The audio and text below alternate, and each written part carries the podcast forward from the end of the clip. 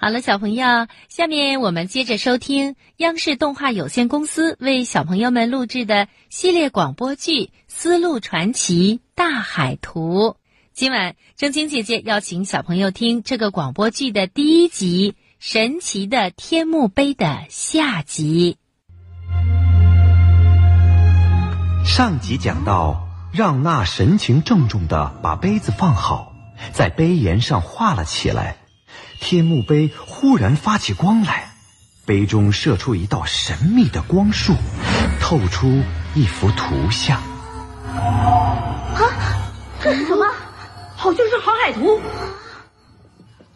让娜禁不住伸手向天幕碑摸去，突然一股强大的力量把让娜吸了进去。小琪赶忙上前拉住让娜。然而，巨大的吸力很快将两人吸入光怪陆离的时空通道中，然后分开，各自送往不同的未知世界。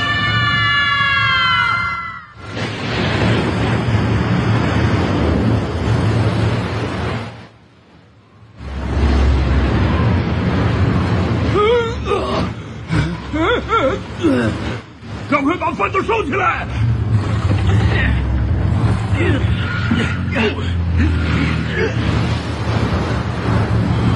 老爷，你看上面，天有异象。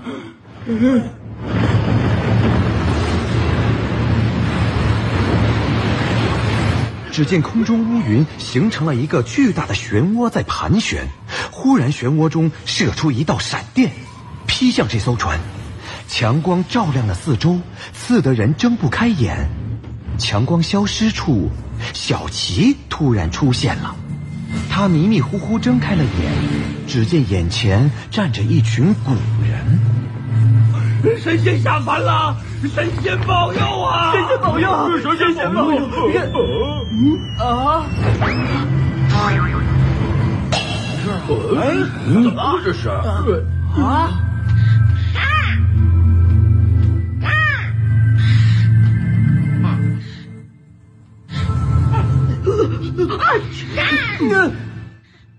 啊，这是哪儿啊？嗯，看上去不像神仙，是个孩子。他们在嘀咕什么？哦，怎么穿成这个样子？难道是在拍电影吗？哦，也不对啊，拍电影怎么没有导演和摄像机？啊！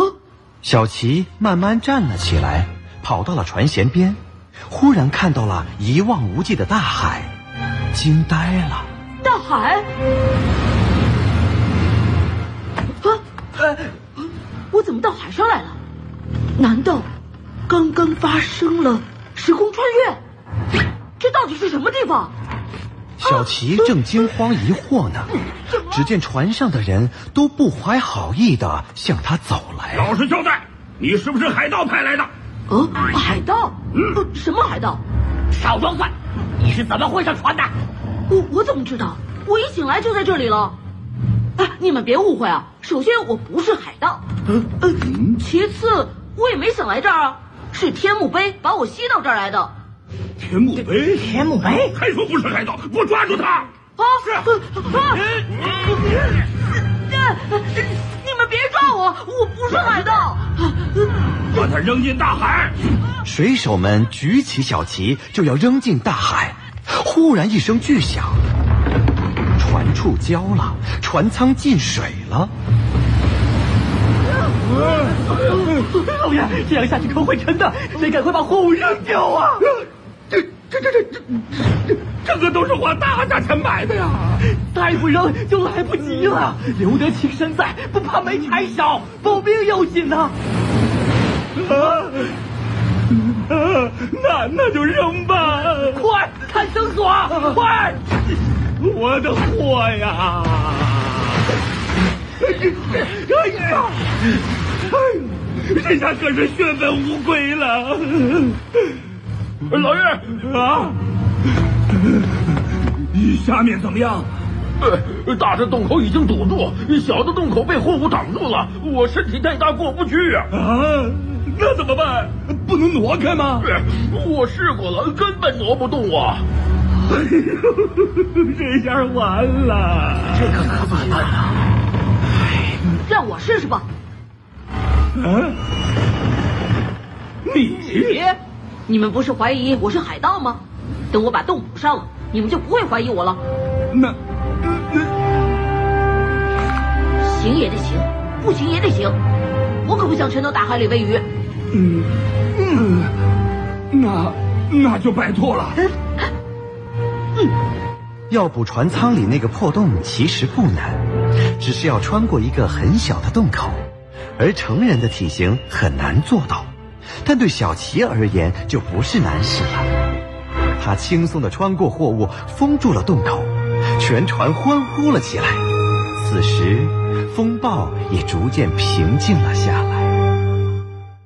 呃，在下有眼无珠，多有得罪，给小英雄赔礼。呃呃呃，没关系没关系，大叔您别叫我小英雄，听着怪别扭的，叫我小齐就行。呃，在下刺桐城商人沈万才。刺桐城，正是，你看前面不远处就到刺桐城了。哎哎哎，缆绳又松了，给我系紧点。刺桐城，我来了。就这样，小琪跟着沈万才回到了刺桐城。此时正值元朝，刺桐城里各国商船如织，好不热闹。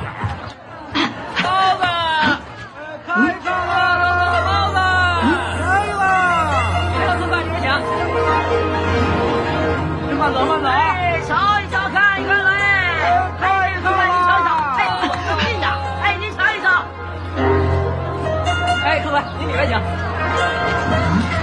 嗯，看看吧，可便宜了。小琪，哎，小琪人多啊，跟紧点儿。啊，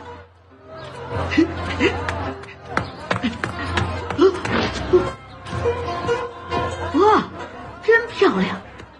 小琪看得入了神，竟然和沈万才走丢了。到了晌午，小琪一个人觉得肚子饿，便在小店里吃了些东西。你要的是三个粽子，一碗石花糕，一共是十文钱。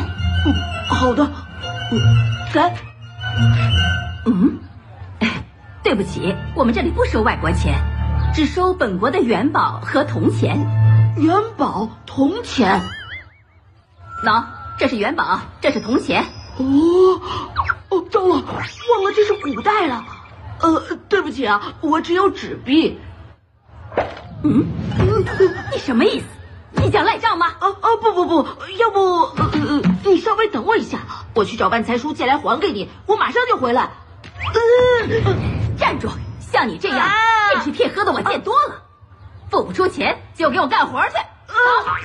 小琪被老板娘抓进店内干活，但是心里还是惦记着找沈万才替自己还钱。于是他伺机翻出围墙，却被老板娘发现，引来官兵追着小琪满街跑。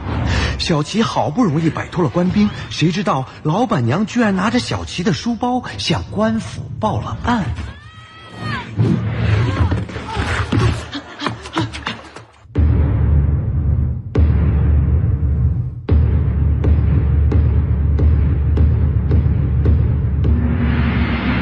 大胆民女，公堂乃是刑罚重地，为了两个粽子也来击鼓鸣冤，该当何罪？民女不敢，民女并非只是为了粽子，而是有重要情况向将军报告。讲。民女怀疑他是海盗的同伙，哦，你可有证据？他的包裹上挂有海盗汪大渊的头像，请将军过目。呈上来。是。